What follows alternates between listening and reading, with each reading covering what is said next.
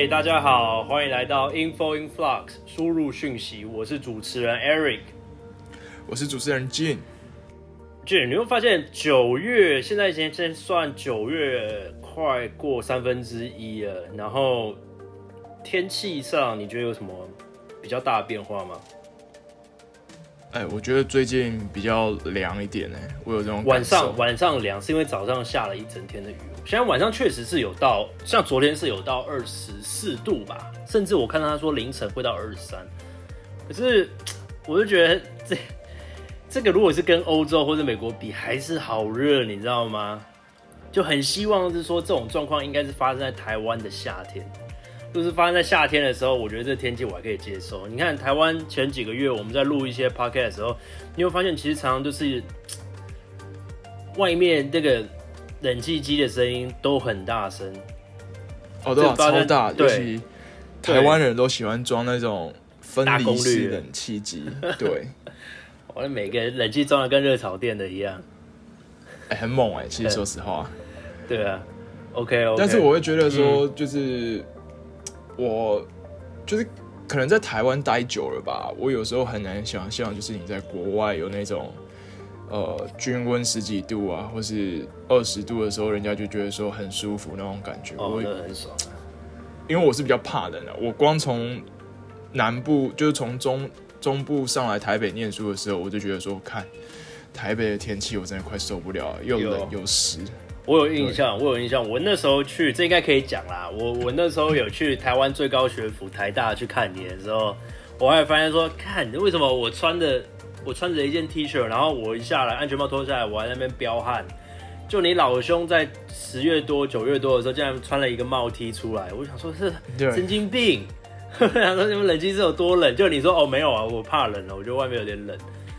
但是你、哎真的很冷哎嗯可是你看哦，就是这种东西算是一般无伤大雅的判断，应该这样讲，应该这样讲，应该可以吧？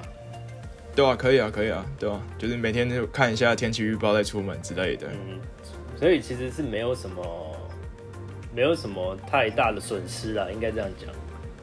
对啊，就了不起，就今天没带雨伞这样子。嗯，或者是说、啊、你可能觉得今天不会下雨，出去然后下雨，然后全身湿哒哒，也就算了，反正就是衰。嗯可是如果今天要跟我们主题有关系，就是说在社会上或是在跟人的相处上，有时候你做这些简单的判断，可能后面造成的结果是你难以挽回的，对不对？对啊，对啊。俊来帮我们大家解释一下，我们今天想要讲的东西，主要是我们今天想要跟各位聊，就是那种有没有那种各位觉得在下赌注的感觉，就是我们人生中啊，生活上是每一天都是建立在一系列的选择上面，但是有一些选择可能像刚刚 Eric 说的无伤大雅，就了不起被淋一场这样子。对啊，没想说不用带伞就算了，就湿了。虽然我来我来台北之后是常备雨伞啊，有一次我不知道 Eric 还记不记得，我把雨伞带进去夜店里面。对，哎，没没被拦下来啊！哎、好问题，还没检查出来。然后，然后就是，但是很多选择是真的是有有所谓的紧要性、重要性，重要性啊，但是在这些选择的时候，有时候我们又不一定有足够的资讯，或嗯。是它这些选择就存在一定的风险或是不确定性。嗯。那我们在生活中面对到这些不确定性的时候，有没有可能提高一点成功率，或是我们通常会怎么下这个判断、嗯。E r i c 你感觉你这在生意场上，你比较从有应该挺容易遇到这种事情。对，因为我们是卖，我们比较像是原料供应商。那我们原料供应商怎么去跟一般的传统原料供应商，人家既定客户就已经有在一直叫他们货，我们怎么去突破这个屏障，你知道吗？怎么去突破这个嗯 barrier？、那我们要做的就是改性材，就是比如说啊性材对改性材，就是说，比如说今天这个馒头，全世界的市场上的馒头都是白馒头，没有其他口味。哎，那我今天要做一个巧克力口味的馒头，一个黑糖口味的馒头，那我怎么样？我这样才有亮点嘛？那我才可以推入这个市场，我才能跟人家不是拼价，你知道吗？要不然你拼价竞争，你拼不过人家。好，对那今天一个一个，我们到一家公司去做这个呃，我们去做怎么讲，就是去推广我们产品的时候，对方的采购，他他会他会不会去做这个决定？其实对那个采购来讲，他压力会很大。你知道为什么吗？因为为什么？今天如果这就是像赌注一样，他要看我们材料的表现跟我们材料的性能，可能在那个当下，我们走进去那个办公室，然后他跟我们在那边跟他做推广的时候，他当下可能就要先做一些决定，说这个东西有没有继续听下去的必要，或者是说他这个东西他如果拿去做做一些测试，可能跟可能跟他现在的商品是差不多的性能，或者只是高一点点，那他。他有没有必要去采购？因为因为你要知道，你有一些东西是实验材质，它它在实验理论上是很漂亮，可是它如果去量产，它会出问题。哦，对啊，很多很多，嗯，对，商商业化是一条很漫长的道路。对，你要你要让它变成很 commercialized 的东西的话，就很 commodity 啊这些，你就就会遇到很多问题要去解决，要很强的判断能力，跟一个要做一些很。正确性要几乎要零错误的抉择，我会觉得他们的压力相对来讲，这个赌注是非常大，比我们我们公司去推广这东西，然后说他们会不会接受的赌注，相对性来讲会差很多了。这样听起来就是他们的采购要很熟悉这些 know how 啊，或是对啊，就是很精明、精打细算。对啊，他们要啊，采购采购一定要嘛，因为你要帮公司，他们的角色就是这样子。对对对。回回应刚刚你讲，就是你已经知道对方采购会有这个立场跟这个想法，对，那你通常你会去怎么主导这件事，或是你你因为你已经知道对方采购可能会有什么反应的，那你们的回应策略是什么？回应策略，回应策略就是第一个，我要对我的产品非常了解，了解到什么程度？是说我今天这个 PowerPoint 就算坏掉了，我都可以讲得出来。我用讲的都讲背很多，也不是背，就是你要你如果真的有在深入研究你的这个案子，你公司的东西的话，那相相对性来讲，一般员工不会这样做到这样了。可是如果今天是说这个单子被开出去，就有关你这个公司的生死的话，那你一定会非常全心全力的全力以赴嘛。好，那你你除了背的，你除了背的非常的熟悉之外，好，我今天来到这个地方，我要先做事前的分析调查。这家公司想要的是什么东西？这种东西，我们 我这样是扯远了啦。这样讲好像我是我在做，我们在分享我的商业，我们的商业模式。但是我们就是因为我们有事先做过呃测试，我们知道对方想要什么，然后我们才去推出东西，所以我们的成功率当然就是高。可是俊，你看，就是像你刚刚前面讲的，你说工作上好，工作上我确实有这种东西，但是我觉得这种东西还不算算那种盲赌，你知道吗？还没有到那么，还有没有到那种赌注那么大？我觉得在人的人跟人的生活中，或是说像我们之前有提到了，说你在认识一些女生啊，或者是认识新的人的时候，我觉得你开口的第一句话就是一个很大的赌注，哎，非常大。我觉得比比我觉得做做生意还大，你知道吗？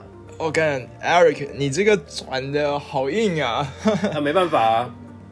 对，OK，就是。在做不确定性的决策里面，哦，我好像在有一期讯息集散地里面有稍微聊到，就是赛局这个思维，就是好像我们刚刚说你在商业谈判啊，我们可以先预测对方会有什么立场，然后你会怎么回应。当然，你也可以预测对方知道你会怎么回应，就是你们会你们的 knowledge，就是你们的共识会一直往上堆叠这样子。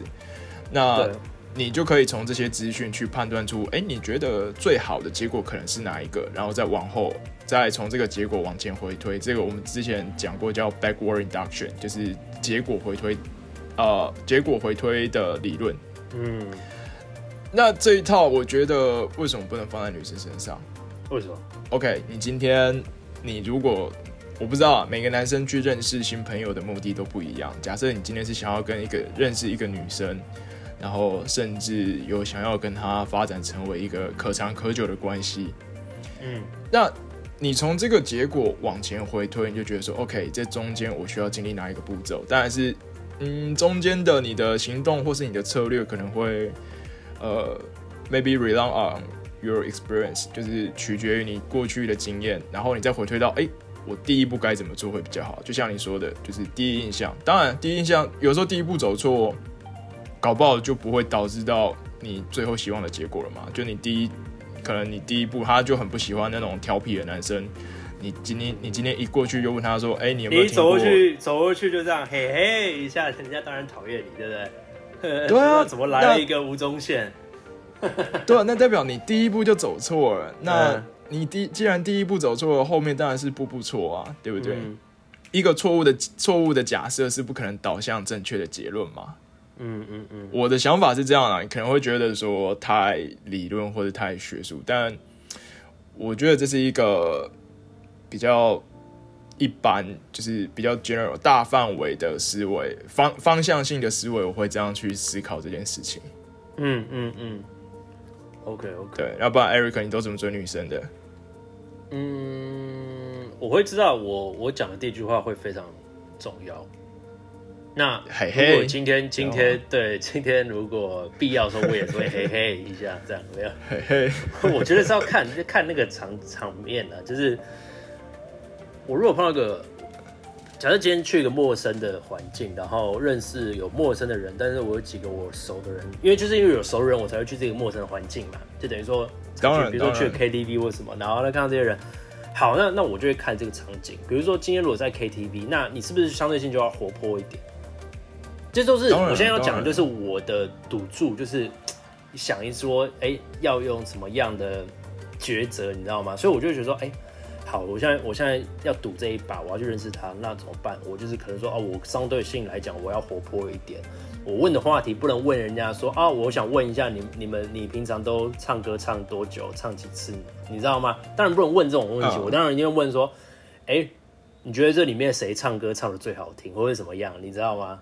就比较哦，有共点可以有下一句可以来回的。对，所以就是不停的在对。那那通常第一句话我丢出去，我会丢一个比较中性的立场的一些嗯议题，然后让他去回答，然后我看他的回答，他的回答如果是哎。不止一句话，可能是那种说啊，对啊，我喜欢什么，我我觉得那个谁唱的比较好，哎，对啊，你你你认识他吗？或什么？这代表什么？这代表他对你有兴趣，他会把这个议题延延长，那就表示我问对，我赌对。如果他今天说，呃，我不知道哎、然后就停了，哇哇那就是这要怎么接？也没有 damn，也不会到很 damn。我至少知道啊他、他可能是什么样的个性，就是他可能在我再问两三句话，他又是这样的反应的话，我就知道这女生有两种可能：第一个，她对我没兴趣；第二个，她她她可能就是有对象，或他觉得说他不想要有这种这种讨论，你知道吗？或者说他或是或是就是他的个性真的就是这个样子。我也碰过有这种人的，就是他个性真的就是这么冷。我我之前对啊，我之前当兵也是我们男生去唱歌或什么，然后就是有对都男生，你知道讲话就会更直接一点。然后我就跟一个男生聊天啊，讲一讲，然后他就是这个个性。然后后来发现说，哇，他他其实对每个人都是这样，他就是很冷的那种态度。可是他其实后来我们大家是跟他熟了之后就知道说，哦，原来他个人就是这样，也没有说是故意的或者是怎么样。然后反正 anyway 就是这种东西，就是我觉得就是要猜啊。如果就是说像你刚问我的一样，哎，那我想要问一下，就是说你这题外话，但是我真的很想知道，对于这方面的理论啊、知识啊，甚至实际操作，我是真的非常相信 Eric 这一套的，就是他是从简单来说，他是把我从大学跟女生打交道有困难，然后拯救出来的一个人。我不会说他是救世主，他，但是他某种程度上，我可以说我看过他的神迹啊。不会说救世主啦，我是耶稣啦。Damn，哎，你这样子圣经圣经里面出大事。呃，圣经里面的话，好像是这个我就真的不懂了，因为我不是基督徒。我想问一下，因为你你的学校以前是基督教学校，那救世主是上帝还是耶稣还是是他的爸爸上帝？首先，你这个问题分两个，但是有一个我不清楚，就是嗯我不太清楚救世主是不是就是耶稣。那第二个是你第二个问题比较像是基督教里面的三位一体，就是 Trinity，就是圣音、圣子、圣灵是三位一体的。对，呃所以有点像是你再去讨论一个东西，它叫什么名字，就是它已经有点像是被 axiom，就是被公理化了。对，哦就我所知是这样子啊。原来原来，阿门阿门阿门阿门。阿门阿门。好，那我想要问 Eric 就是说，那如果你今天判断了是这个女生是呃可能个性比较冷啊，或是比较冰山，那你又真的对他很有兴趣，那你会怎么去？就是你会你要怎么去推这个 project？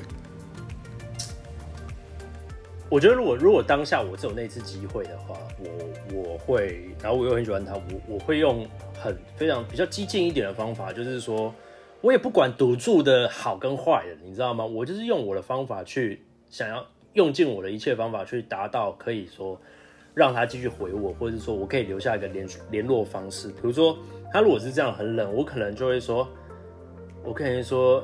哎呦，你怎你怎么讲话那么冷啊？然后或者怎样？然后他可能就会说啊，没有啦，其实我我我只是你知道吗？其实他可能个性就会坏，因为他女生也会怕觉得男生误会他嘛。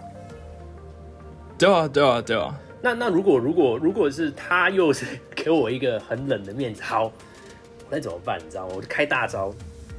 我说，哎，好，你有没有 IG，或是你有没有联系方式，或怎么样？嗯。通常很少有人会直接这么严厉的这样拒绝你说哦没有，或者我不想给。哎，可是如果我如果我也碰过了，有人那种讲说哦我没有或者怎么样，好那就算了，我就算了，我就我就我就知道这个人跟我一辈子没有缘分了。哦，对啊，这个东西要看很开。我还遇过，就是他跟我说他没有手机的，没有，他好像是那时候是说他手机好像骑车摔了，然后但后面才知道说他其实有男朋友，所以这个东西看开啊，就是嗯不一定是。男生的错，但是我觉得就是有事才知道啦。我觉得对于这种状况，对对这种感觉。那如果是说像你刚刚那样，比如说你你你说你在我们学生我们在外面搭讪个女生，你你说你过去跟她讲，哎，小姐，我可以要你电话或怎么样？她如果跟你讲说你这变态，离我远一点，那你这时候要怎么转？这个这个这个也是非常难，对不对？他说你你你你离我远一点哦，你离我远一点哦，然后他就拿他的那个那个。那个酒精酒酒精，台湾辣椒水好像还没那么普及。哎，好像台湾辣椒水好像女男生买的比女生多。哦，没有，大部分买辣椒水其实很多是警察，对了对了，关就是公发的，其实就不好用，就塞不进去嘛。简单来说就是不够帅啦。对，我只是想说男生买的好像比女生多，因为我看好像很多路上那个汽车起冲突都是拿辣椒水在喷，辣椒水 不是这样。对啊对啊，总不能每个人都说我是棒球队的。所以，所以就是说，像这种东西碰到说，他如果是像这种状况，当然，如果今天这个女生马上掏出辣椒水就要往上喷，我当然是跑嘛，我还能不能跟她有个另外一个那种做一些判断嘛？我的判断当下就是百分之百，我就是要先跑了，脚底抹油就先溜了。但是如果是说像你刚刚讲的说，如果女生你搭讪她，然后她这样讲说，哦，我我不喜欢这样，或者我我我我你是变态。我我是会跟他讲说，我不是变态，我只是觉得你很漂亮，然后我就会走了。对，我也会这样做。你也是这样，就是我会，当然最理想的情况是我可以跟他说，呃，我只是想要认识你，然后就走了。但是如果遇到这么激烈的话，该怎么说？就是我会，我个人啊，我还是喜欢预防胜于治疗，但。我们先讨论说，但如果是这种女生呢，我相信你在走过去把手机掏出来的时候，或是不要掏手机好，因为那目的太明显。或是你走过去的时候，你手插在口袋好不好？什么都不要掏。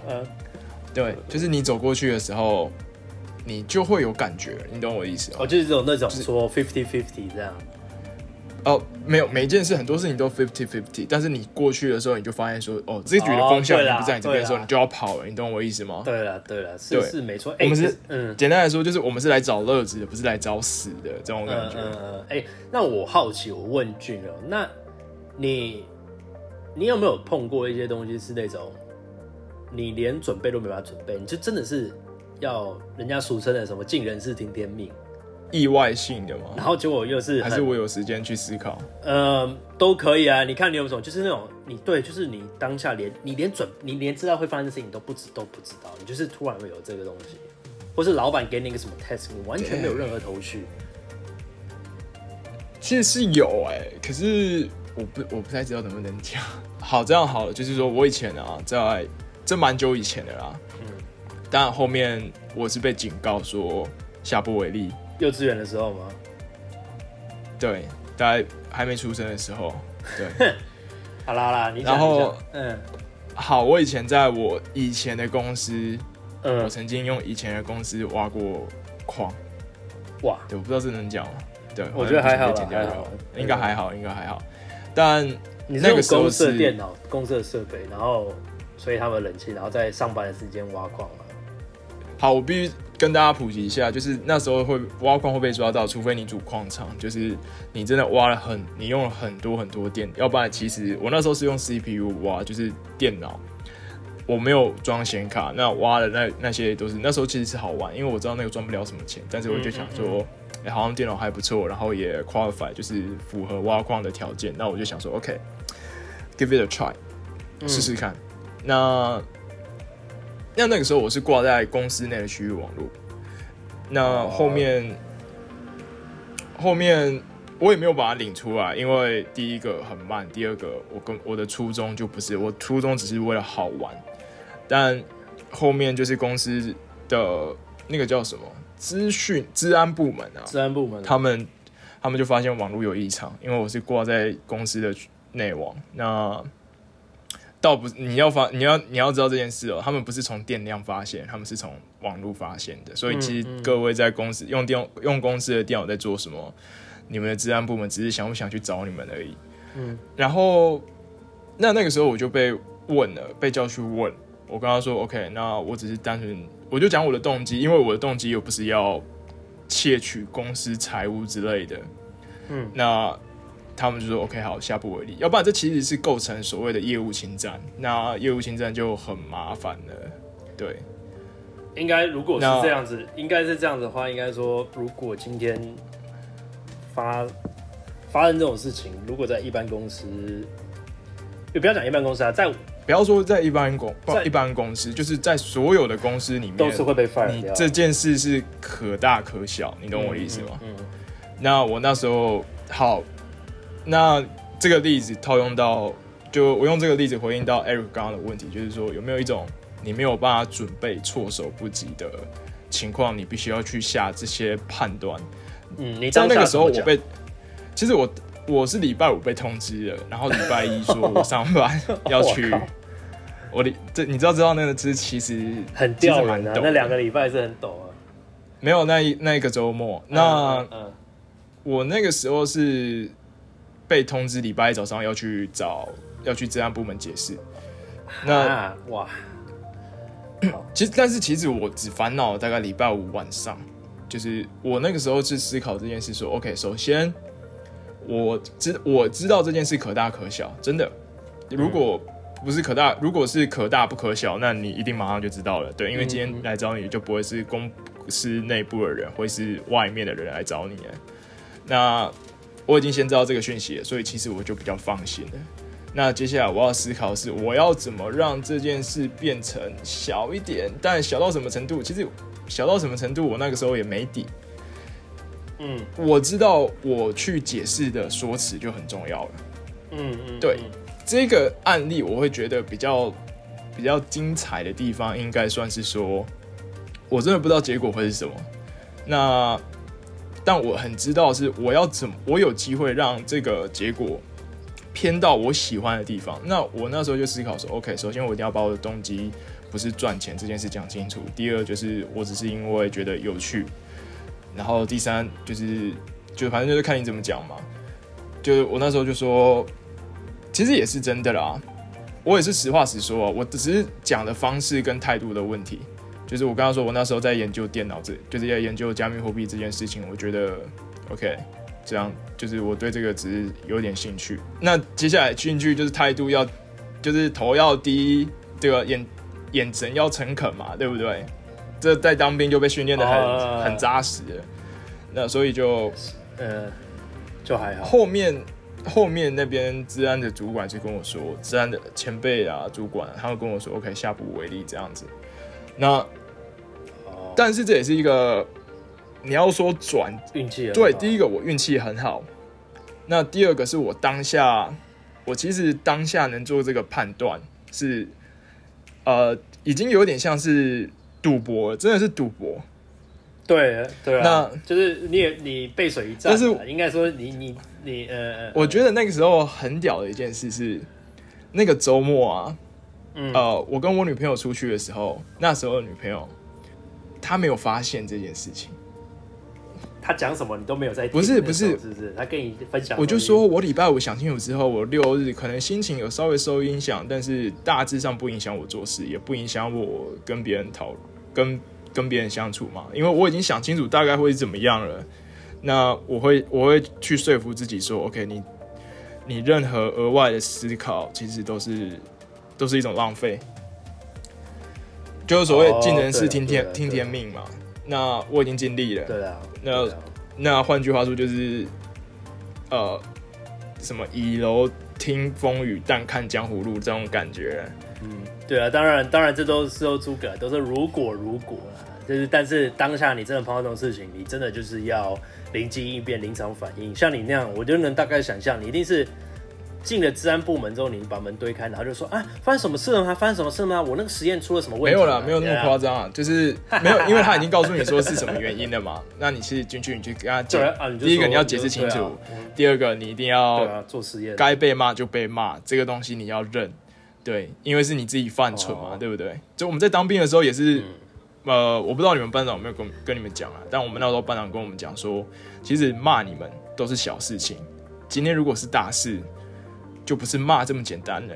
如果你进连长室，哦连长跟你说什么话都不跟你讲，跟你说好两天就是不能放两天假，哎、那我还不如你骂我两个小时、哎，你懂我的意思吗？还要对啊，两天假是，人家至少不是跟你讲，哎、等一下那个宪兵队会过来，对啊，那是不讲话的结果、啊。就完蛋了，对啊。哎、你来？你你有没有在学业上有碰到这种这种很可怕要做抉择的事情？其实蛮多的啊。最近有一个学生就让我觉得蛮，我有点沮丧的是，他他是要考气研所的学生，嗯他是我大学的学妹，但我不认识他，因为他也是他说他也是在台中念书，在东海念书的。嗯嗯嗯，那气研所你必修考科通常都是有管理学跟经济学嘛，对啊，经济学通常跑不掉了。嗯嗯嗯，那他那时候跟我说，他想要考气研所，他是气管系的，但是后面他他上了一个月的补习班的课程的时候，嗯，他觉得他经济学真的念不起来。其实我也有感受，就是我不知道为什么他经济学可以念得那么累。那我觉得我们上课的基本的都完全都不行，连最基本的都不行，这样。不是那个脑袋运转就是有问题，就是嗯，好，举个例子好了，就是从价税跟从量税、嗯这个东西，我不说，我们今天只是举一个例子啊，我把嗯两条公式摆在一起，上下其实只差一个字母符号，我就跟他说你自己看，上面嗯是从价税，下面是从量税，差在哪里？然后讲他说哦，，没有，他一看就知道了。嗯，重点是他一看就知道。那我说你为就是为什么你没有这样思考过？而且你明明上下两个摆在一起，你就这个东西就非常明显。所以我知道他没有不太能接受补习班的教学方式，或是说补习班是以当然是以最大中人他们的利益为优先嘛。嗯嗯，那我又不太能跟他说，那你干脆不要去好了。那他结果他就跟我说，他想要改考科科管所、科技管理研究所，嗯因为科技管理研究所、科管所他们不需要考经济学。那我我就跟他说，其实你应该到十一月份或者是十月份再来思考这个问题。为什么？因为那个时候，如果你确定你的经济被没救了，没有，就是他确定他经济怎么考都考不满分的，考考不过门槛的时候，其实考第一志愿真的没有各位想象的难，你每一科只要拿个三四十分就会上了。嗯嗯，嗯那如果你十一月份确定你经济学已经拿不到好的分数了，你那时候再去转考科管所，我觉得 OK，因为你原来的管理学就念得还不错。嗯但是如果你一开始就决定去考科管所，那代表你不可能再回头去考气研所了。然后要考气研所的学生都可以去考科管所，那你不是找一个路更比较窄，窄然后竞争更大的，对吧、我们应该是要把饼做大，你怎么把自己的饼，把自己的路越走越窄？嗯嗯，那更甚者，我会觉得这是一个逃避，就是我们人生中常常面对这种不确定性。嗯你甚至你呃，你也不知道你念了这个科系或者念了这个研究所之后可能会怎么样。当然，有一些的研究所他们可能目的导向明确啊，那这就看个人的追求这样子。但有一些其实我们在选科系的时候，目的没有那么明确的时候，我最不喜欢的一个策略是逃避。好啊，就是有好像有一些修的，你觉得你会过不了，你就不选了，这样。或者是你全部都找最就是好，你今天进去，你今天进去进去电机系好了，然后你所有的课都去修那种最容易过的老师，因为我们也知道说同一门课不一定是只有一个老师开嘛，那你全部都去挑最、最轻松、最容易过的，那没有意义、意啊，义在哪里？就是你今天没有学这件事情哦、嗯像刚我的学生好了，你今天不面对经济学，你真的觉得你以后不需要面对吗？嗯真的逃得过去吗？对啊，对啊，就是该面对的还是会面对了。对。那我再说一句难听的，就是你今天不面对它，你觉得你出社会之后面对它的成本会比较大，还是现在面对它？当然是现在面对它会相对轻松嘛。这其实这其实跟那个天主教里面讲的一句话很像，就是你的他们不是都要告解吗？跟神父做告解，啊，有人就不做，然后他们就会说你的罪最终还是会追上你，你知道吗？嗯所以，所以如果说今天套在说，你像你讲你分享那个他的那个选科系这些事情或逃避事情，其实你很多东西到最后你，你你要的东西是什么？你就是一定要把那些该拿下来的东西，就是要把它拿下来。你不能说我想要用投机取巧方式，因为最终你还是要面对它嘛。所以，对，对对，这种就是这种东西，我就觉得就是不要做赌注。这种东西就是你要用一个非常用理性的判断，说我这个做了，我成功率虽然可能不高，但是只有一旦成功的话，就是会让你后面所有的东西就是平步青云，就是会很顺利。所以这种东西就是、也是算赌啦。说实在的，就是说我赌下去就是要往前冲了啦。真的，我的干在在我的观点里面，我觉得这是一个赌注。但是你说成功率高不高？其实坦白说不高，真的不高。但是你今天真的会因为不高，有些事情你就知道明知道，就说说难听一点，有点悲哀啊。但是有一定有一些事情，你明明知道成功成功率不高，但是就是没有。嗯真的逃得掉吗？如果当你知道这种东西逃不掉的时候，我觉得势必得在往后的日子，你必须要简单来说，这个业障啊，哈，我们今天好多宗教元素太深了，太深了，太重了，对业障太重了。，it's so it's so deep，就是这个业障，早晚你有一天你要回，一定要呃付出你的代价。那何必呢？那你问我不现在静下心来好好面对它，然后我们去思考怎么去提高这件事的可行性或成功率，呃我会比较欣赏这样的态度啦。我自己这样嗯想。对啊，对啊。OK 啦，好了，那今天因为时间上的关系，我们也差不多聊到这边。那那如果还没有追踪我们对，一定要 IG 踪。或是还没有在 Apple Podcast 或是 Spotify 上面追踪我们的，也欢迎你们追踪我们。然后可以的话，滑到下面去帮我们留个言，然后给个评论。啊、我跟 Eric 都会看啊，我不看我会丢给 Eric 看，所以这个大家放心。对对。对，好，那就到这边。那希望大家持续 follow 我们 Info Influx 输入讯息。我是主持人 Eric。我是主持人 Jin，See OK，拜拜，See you next time。You next time。